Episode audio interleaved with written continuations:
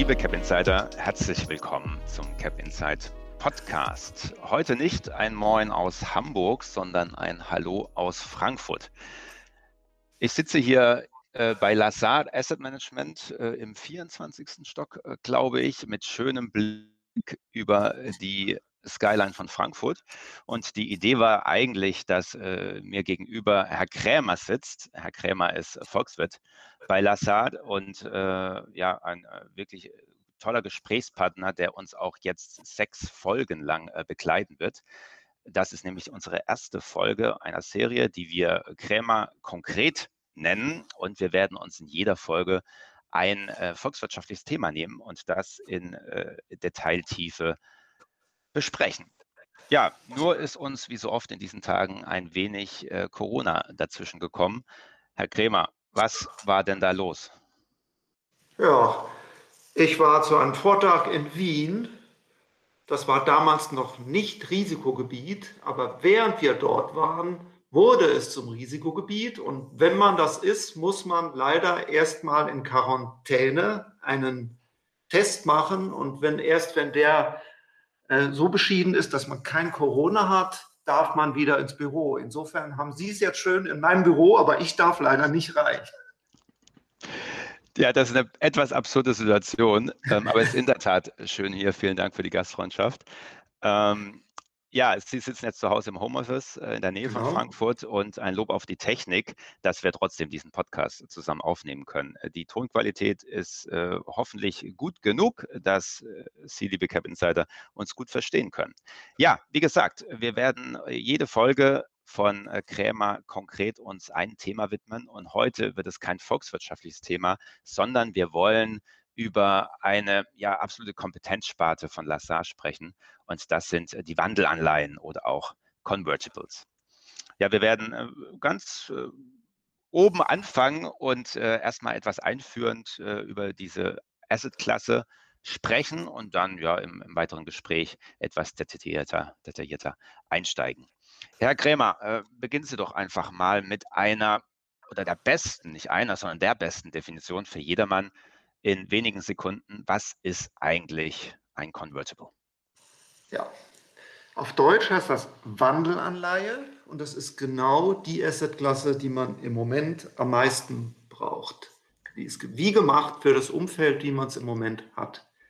Eine Wandelanleihe ist, besteht aus zwei Bestandteilen. Es ist einerseits eine Unternehmensanleihe, die die ganz normalen Eigenschaften von Unternehmensanleihen hat. Also läuft fünf Jahre, man kriegt jedes Jahr zwei Prozent Zinsen und nach fünf Jahren wird sie zu 100 zurückgezahlt.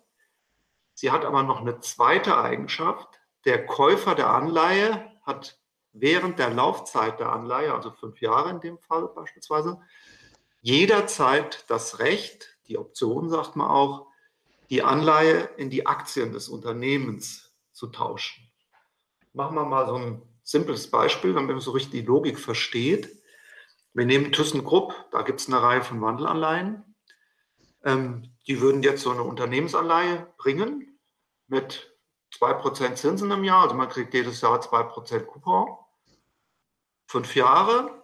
Und zusätzlich hätte der Käufer von dieser ThyssenKrupp-Anleihe aber das Recht, jederzeit, wann er will, ThyssenKrupp-Anleihen zu bekommen. Und wenn diese Anleihen rauskommen, so als Beispiel, äh, können wir mal nehmen, die äh, Anleihe steht dann bei 100, wie meistens, wenn Emissionen rauskommen.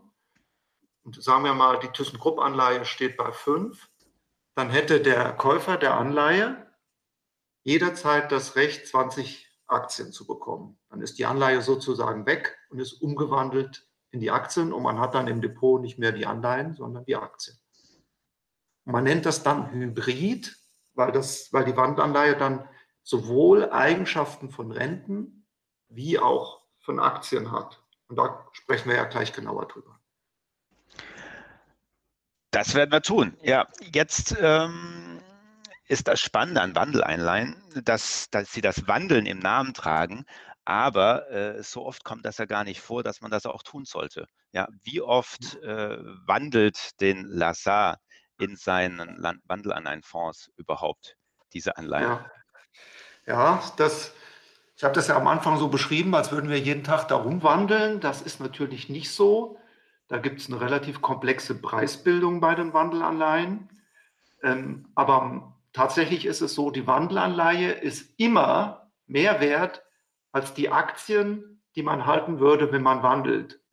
Und weil diese Wandelanleihe immer mehr wert ist als die Aktien, wandelt man eigentlich gar nicht. Also die Wandelanleihe steigt und fällt mit dem Preis der Aktien, aber sie ist immer wert als, mehr wert als die Aktien, die zugrunde liegen. Deshalb gibt es in 99,9 Prozent der Zeit keinen Grund, die Wandelanleihe zu wandeln, weil die genauso gut oder besser ist als die Aktien und weil sie immer mehr wert ist als die Aktien, sodass man nur in völligen Marktverwerfungen, die aber normalerweise nicht vorkommen, sozusagen als Zusatz Hoffnung hätte, wenn mal was ganz schief geht, dass man dann in die Aktien tauschen könnte. Aber das gab es bei uns überhaupt noch nie und wir, wir managen diese Sachen seit fast 20 Jahren.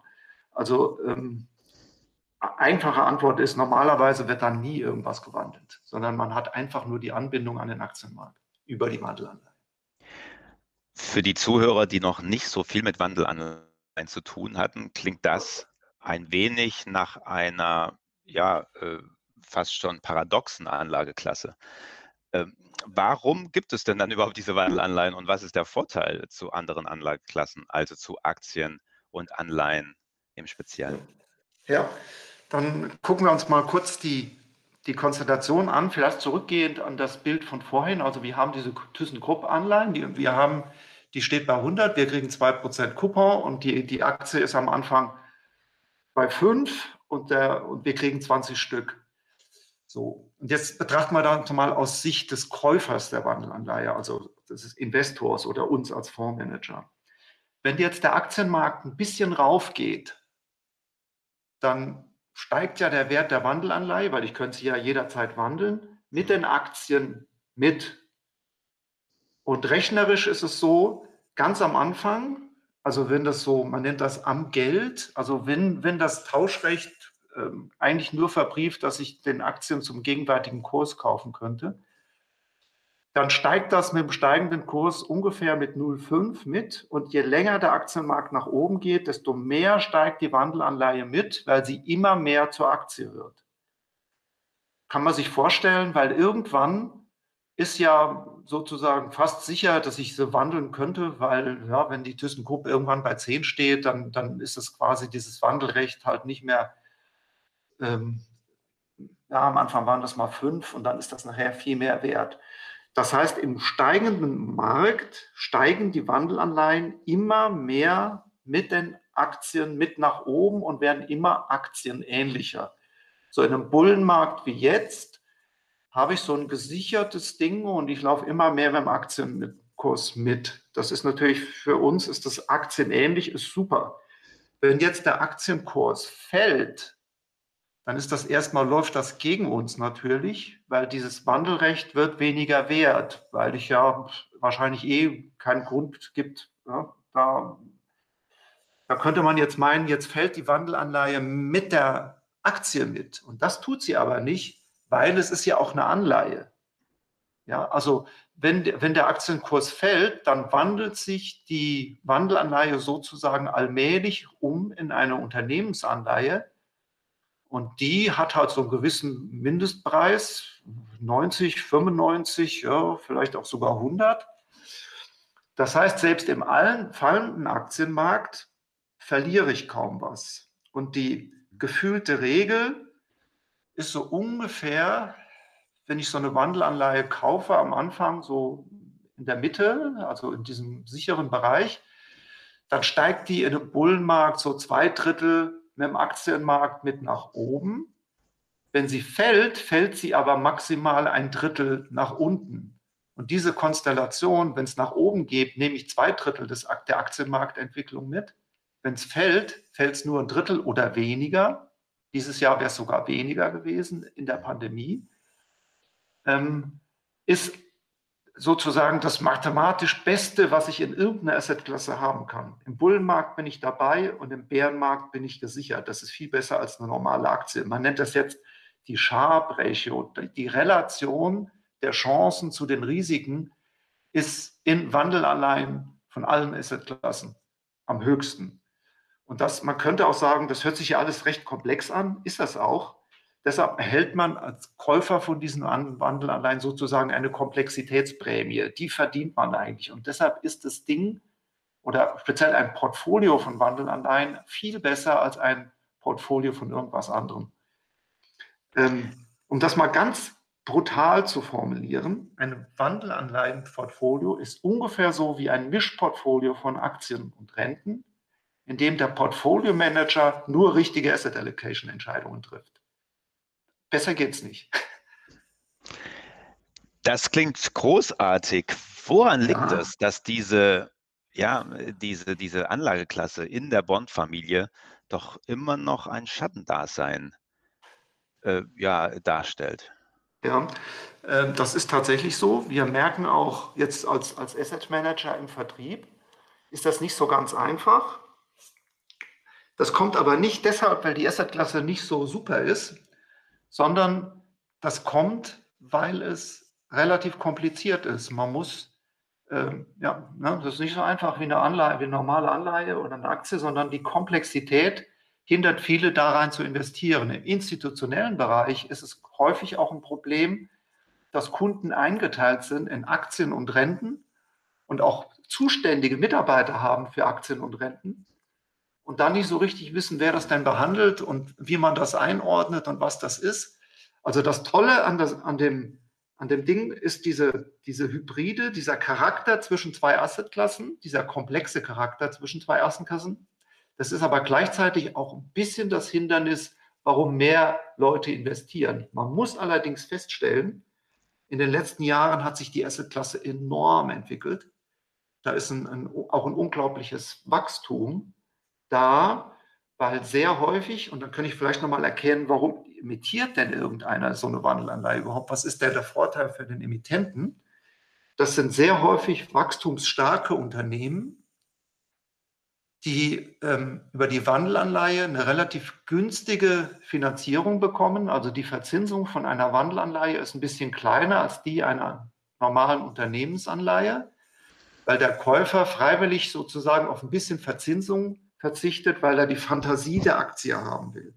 Deshalb ist zum Beispiel, wenn ich mal so als Beispiel, was sind denn das für Dinger? Tesla zum Beispiel, einer der großen Emittenten. Und gerade da finde ich da gut zu sehen, wie toll das sein kann. Ich kann, wenn ich eine Wandlanleihe von Tesla kaufe, die, die, die Kursfantasie der Aktie kaufe ich und habe aber gleichzeitig, wenn es nach unten geht, die Absicherung der Anleihe. Und ähm, insofern ist das gerade für so Wachstumsfantasieunternehmen eine ziemlich gute Alternative zu den normalen Aktien, wo man am Tag auch mal 20 Prozent nach unten fallen kann. Mhm. Das wäre halt bei der Wandelanleihe dann nur 5 Prozent. Ja, Sie führen jetzt die Komplexität an. So richtig reicht mir das aber noch nicht, um zu erklären, warum es immer noch, wenn Sie auch sagen, es ist es ist ein Anstieg auch gerade auch auf Emittentenseite zu verzeichnen. Ja. Ne? Warum es ja jetzt in, in den meisten Portfolios noch nicht die Rolle spielt. Ähm, mit welchen Mythen, die sich rund um Convertibles ranken, sollten wir hier und jetzt aufräumen, Herr Krem? Ja, also ähm, was viele Leute denken, und, und, das sehe ich auch in der Diskussion häufig, ähm, da geht es ja um Optionen, die dort drin sind. Und, und viele Leute denken halt, das ist A, hochkomplex, okay, das sind Optionen auch, aber das ist so eine Erfindung der modernen Finanzindustrie. So, da werde ich wieder was also irgendwie beschissen oder was weiß ich, weil das ist, ja, das ist so, so, so Idee. Das ist aber relativ weit gefehlt. Also Wandelanleihen historisch sind erfunden worden zur Finanzierung der, des Eisenbahnbaus in den USA. 1848, 50, 52 gab es so die ersten Emissionen.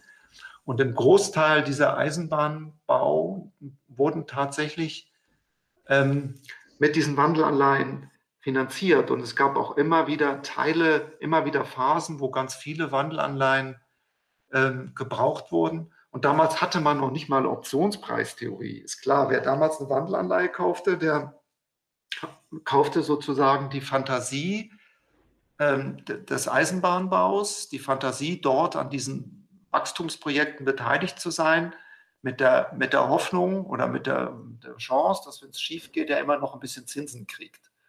Und ähm, das ist, glaube ich, so eine Konstellation, die immer wieder in gewissen Teilen ähm, da ist. Also man muss so sagen, in Phasen, wo überhaupt kein Wachstum in so Volkswirtschaften ist, also wo es gar keine Fantasie gibt, da, da sind weniger Wandelanleihen, da werden einfach normale Anleihen emittiert, weil ja, da braucht keiner so richtige Wachstumsfinanzierung und dann geht es auch mit normalen Zinsen und dann, dann verschwinden die Dinge wieder oder werden weniger, sagen wir es mal so. Und immer dann, wenn eine Volkswirtschaft so in eine Phase kommt, wo wirklich mal was abgeht, will ich mal sagen, wo sich was tut, dann wächst der Markt für Wandelanleihen wieder, weil das für alle Beteiligten dann hoch attraktiv ist. Und das ist halt die letzten zehn Jahre der Fall. Also da hat sich der Markt vervielfacht. Und ähm, jetzt ist er ja auch jetzt nicht, also es ist ein kleiner Markt im Vergleich zum Staatsanleihenmarkt. Es ist aber nichts unbedingt jetzt aus meiner Sicht nicht immer nur von Nachteil, wenn man nicht endlos viele Schulden hat, wie Staaten. Also es ist ein Nischenmarkt, aber ein Markt, der so durch die Größe jetzt auch keine Illiquiditätsprämien mehr zahlt oder sowas. Also es ist schon ein, ein, normaler Teil des globalen Rentenmarkts, wenn auch eine Nische. Mhm. Eine Nische, die keine Erfindung der neuen äh, Finanzmathematik ist, wie Sie uns erklärt mhm. haben. Ähm, Sie haben auch äh, vorher davon gesprochen, dass wir uns erstens in einem äh, immer noch Bullenmarkt äh, befinden und gleichzeitig ist im September 2020 natürlich die Realität, dass wir jetzt möglicherweise zwischen zwei äh, Covid-19-Wellen sind. Ja. Ganz am Ende haben Sie relativ äh, selbstbewusst gesagt, das ist die beste Zeit äh, und das beste Produkt äh, für äh, Wandelanleihen überhaupt. Jawohl. Mhm. Erklären mhm. Sie uns jetzt doch nochmal diese besondere Marktphase, in der wir uns befinden und warum das gerade jetzt eine gute Zeit ist, über Wandelanleihen, Investments nachzudenken. Ja, also äh, wenn man zurückschaut, dieser Bullenmarkt der begann ja unmittelbar nach der Finanzmarktkrise. Der läuft jetzt seit elf Jahren. Es ist für Aktienmärkte ein extrem langer Bullenmarkt, einer der längsten der letzten 50, 60, 70 Jahre. Deshalb müsste man sich grundsätzlich überlegen, kann das noch in alle Ewigkeit so weitergehen? Es ist ja alles hoch bewertet, es ist halt alles schon gelaufen. Auf der anderen Seite wissen wir ja, wir sind noch mitten in der Pandemie und die Staaten und die Zentralbanken versuchen mit Fiskal- und Weltpolitik mit aller Gewalt die Dinge am Laufen zu halten. Das spricht natürlich auf der anderen Seite dafür, dass den Aktienmärkten weiter Liquidität zur Verfügung gestellt wird und dass es weiter angetrieben wird. Das spricht für die Fortsetzung des Bullenmarkts. Trotzdem ist ja mittlerweile durch diese Mechanik ein gewisser, was ich immer nenne, Mind the Gap ein Abstand aufgetreten, eine Distanz zwischen der Realwirtschaft, die eigentlich noch in der Rezession hängt, zwar ein bisschen hochkommt, aber eigentlich Rezession hängt, und der Finanzwirtschaft, die durch das Gelddrucken so massiv angetrieben wird. So, und da ist es so ein bisschen, wenn ich denke, okay, ich springe jetzt in den Aktienmarkt in so einer Phase, dann ist das wirklich auf gut Glück und ähm, Augen zu und durch. Die Wandelanleihe bietet deshalb genau in diesem Zeitpunkt fast das Optimale, weil wenn ich jetzt ein Wandelanleihenportfolio kaufe, nehme ich zu zwei Dritteln, drei Vierteln am Aktienmarkt, Bullenmarkt teil, wenn es den Zentralbanken weiter gelingt, die Märkte anzutreiben. Und das ist halt durchaus wahrscheinlich. Aber für das Risiko, dass wir am Schluss doch eine längere Korrektur kriegen, dass sich die hohen Bewertungen ein bisschen beseitigen, dass wir wieder normale Bewertungen kriegen. Dann ist die Wandelanleihe auch noch zusätzlich der Schutz, dass wenn es fällt, dass ich vielleicht nur ein Viertel oder ein Drittel mit dem Markt mitfalle. Sodass, wenn ich jetzt mal wirklich unterstelle, ich hätte einen ganz blöden Bärmarkt, wir würden jetzt 30 Prozent fallen übers nächste Jahr, dann würde ich mit dem Wandelanleihenportfolio 10 Prozent fallen. Das wäre zwar immer noch nicht schön, aber das würde trotzdem in so einem Depot ganz anders aussehen, sodass ich dann in der jetzigen Phase quasi nochmal zeige, okay, der Markt läuft, ich will dabei sein, ich kaufe Wandelanleihen, aber ich bin schon so ein bisschen gesichert für den Fall, dass es schief geht. Wie ich schon mal gesagt habe, oder gedanklich ist es ungefähr das Gleiche. Ich kaufe 50 Prozent Aktien und 50 Prozent Renten. Und der Portfolio Manager ist ein fast perfekter Typ, der erkennt, dass der Markt weiter hochgeht und dann die richtige Entscheidung steckt, die Aktienquote zu erhöhen und erkennt auch noch, wenn es runtergeht und reduziert die Aktienquote. Und das alles ist quasi in der Wandelanleihe, in der Bewertung automatisch eingebaut. Das ist also in der Phase Bullenmarkt, aber gewisse Risiken, dass es korrigieren könnte, perfekt. Das heißt, liebe Cap Insider, wenn Sie auf der Party bleiben wollen, solange sie läuft, aber schon mal sich langsam Richtung Ausgang begeben möchten, weil sie glauben, Mensch, vielleicht gehen hier dann doch irgendwann ein bisschen die Lichter aus, dann scheinen Wandelanleihen eine gute Idee im Moment zu sein. Äh, wenn wir jetzt nochmal grundsätzlich äh, auf die jetzigen Investoren und wer sich überhaupt schon entschieden hat für Wandelanleihen schauen, Herr Kremer, wer gehört denn zu typischen Investoren von ja. Das ist auch nochmal ganz interessant zu erzählen. Es gab eine Phase, in dem die Konverte und die Wandelanleihen ganz furchtbar abgeschlachtet wurden in ihrer Geschichte, also die sichtbare Geschichte der letzten Dekaden. Das war in der Finanzmarktkrise 2008. Damals war die Ursache, dass die Hauptinvestoren in Wandelanleihen Hedgefonds waren, also sozusagen spekulative Investoren, die Wandelanleihen gekauft haben und Aktien dagegen verkauft, um so Arbitragegeschichten zu machen. Damals ist der Markt völlig zusammengebrochen, weil durch die Marktbewegung die Hedgefonds aus dem Markt getrieben wurden. Die mussten um jeden Preis verkaufen. Heute, Pandemie, März, eine der schlimmsten Epochen in 30 Jahren, seitdem ich arbeite, so einen Rentenmarkt habe ich überhaupt noch nie in meinem Leben erlebt, wie es im März dieses Jahres war, sind die Wandelanleihen komplett liquide gegeben. Die haben überhaupt keinen Ausverkauf gehabt. Extrem stabil. Hintergrund ist, die, Investorengruppe hat sich völlig verändert. Mittlerweile dominieren, was wir immer Real Money Investoren nennen, also große institutionelle Anleger, Versorgungswerke, äh, Pensionskassen und ähnliche, die in so einer Krise halt gar nichts machen die einfach in der Wandelanleihe drin bleiben, weil sie wissen, okay, ich habe ja die, die Absicherung in der Wandelanleihe, wenn es schief geht und wenn es wieder hochgeht, kommt. Deshalb ist diese äh, Investorengruppe heutzutage extrem stabil, äh, wächst deutlich an. Immer mehr Gruppen schauen sich das an, auch gerade weil es im März so erfolgreich war, März, April, Mai in der kritischen Phase und die, die äh, Investorengruppe unter Institutionellen wächst relativ deutlich an. Aber es gibt auch andere Anleger, wir haben ja auch Publikumsfonds und man sieht, es gibt auch eine ganze Reihe von äh, Investoren, von kleineren Investoren, auch in Publikumsfonds heutzutage, von, über, von äh, Wandelanleihen, weil das doch mittlerweile öfter mal irgendwo auch beschrieben wird und diskutiert wird, wie wir es ja im Moment auch machen. Ja, Sie haben die Möglichkeit von Wandelanleihenfonds angesprochen. Sie haben aber auch über einzelne Aktienwerte wie Tesla und andere Emittenten gesprochen. Wenn unsere Hörer sich jetzt tatsächlich interessieren, äh, sich diese Assetklasse genauer anzuschauen, was spricht dafür, sich einzelne Wandelanleihen rauszupicken oder dann doch in das Fondsinvestment zu gehen? Ja, ähm, also man kann die natürlich auch einzeln kaufen. Häufig haben die allerdings relativ große Emissionsvolumen, weil sie eigentlich eher für den institutionellen gedacht sind. Aber es gibt auch welche mit kleineren Volumen. Äh, also ein, ein Grund, glaube ich, ist so ein bisschen hinderlich, warum jetzt, also ich privat würde es nicht kaufen, einzeln als Wandelanleihe, weil äh, man muss sich ziemlich genau den Emissionsprospekt anschauen. Man muss sich schon genau anschauen, wie, wie sind die Bedingungen. Also so Dinge wie zum Beispiel wenn das Unternehmen übernommen wird, was passiert dann mit der Wandelanleihe? Laufe ich da irgendein Risiko, dass ich da, dass das nicht so weiter behandelt wird? Wenn es eine Dividende gibt, ist das wirklich alles drin? Ich muss das alles in der Bewertung berücksichtigen.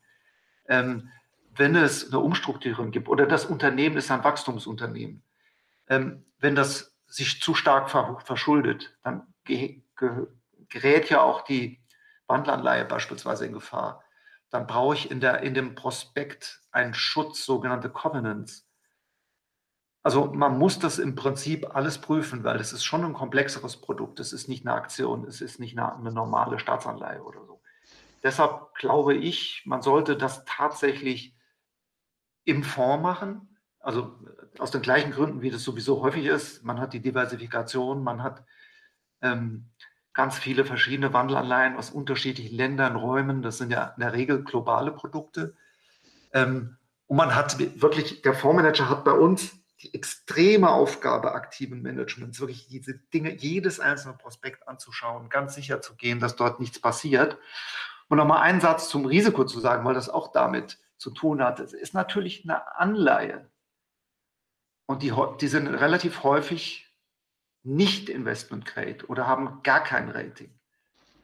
Und äh, deshalb ist die Hauptaufgabe von uns im Fondsmanagement gar nicht mal die Aktienseite zu analysieren, sondern das Kreditrisiko, was in der Anleihe drin steckt. Was man jetzt so beim ersten Reden denkt, man ja, das ist ja eigentlich eher so eine Aktiengeschichte, aber das ist natürlich tatsächlich eine Unternehmensanleihe, die womöglich nicht geratet ist. Man muss da, und unsere Hauptaufgabe ist es zu erreichen, dass wir niemals einen Default in dem Portfolio haben, also dass es niemals was pleite geht oder abgeschrieben werden muss weil das wäre für einen Fondsmanager eine ganz schlimme Sache. Deshalb ver verwenden wir die Hauptzeit darauf, dieses, dieses Kreditrisiko zu analysieren und zu verhindern, dass dort was schief geht. Also grundsätzlich, man kann die Dinge einzeln kaufen, das ist jetzt nicht ausgeschlossen und wenn man bestimmte Namen dann nur nimmt, sind diese Sachen auch alle weniger wichtig, will ich mal sagen. Aber ähm, so ein diversifiziertes, gut analysiertes gut aufgebautes Portfolio, da hat man echt Mehrwert. Also das kann man nicht von allen Assetklassen haben, aber gute Asset Manager liegen jedes Jahr sehr deutlich über vergleichbaren Benchmarks oder Indizes, die es für Kampfwandelanleihen auch gibt. Also hier hat man tatsächlich Spielraum für einen aktiven Manager. Liebe alte und neue Freunde der Wandelanleihe, äh, wir halten fest, eine spannende Anlageklasse, gerade für diese Marktphase, in der wir uns befinden, irgendwo zwischen äh, ja, äh, Höhepunkt und Ende der Party.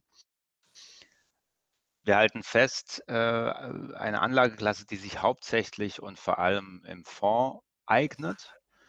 Und schließlich, falls Sie doch auf die Idee kommen, eine Wandelanleihe äh, sich einzeln ins Depot zu legen, wandeln Sie nicht. Herr Krämer, kann man das so zusammenfassen? Das kann man so zusammenfassen, ja. Wollen auch sagen, dass es das Tollste ist, was man überhaupt machen kann. Das nenne ich doch mal ein Schlussstatement. Herr Krämer, ich danke Ihnen für diese Premiere ja. unseres gemeinsamen Podcastes. Äh, wir Dank kommen wieder. Wir kommen wieder mit äh, Krämer konkret in wenigen Wochen. Bis dahin äh, haben Sie sicherlich Ihr Testergebnis. Ich bin sicher, dass äh, negativ ausfallen wird. Äh, und dann können wir uns sicherlich dann auch mal äh, persönlich äh, in einer Podcast-Runde genau, treffen. Das machen wir. Ich werde bestimmt freigesprochen. Ja. ja. so. Vielen Dank, liebe Kevin Zeiter, ja. für Ihr Interesse am heutigen Podcast. Äh, bis bald und eine erfolgreiche und gesunde Zeit.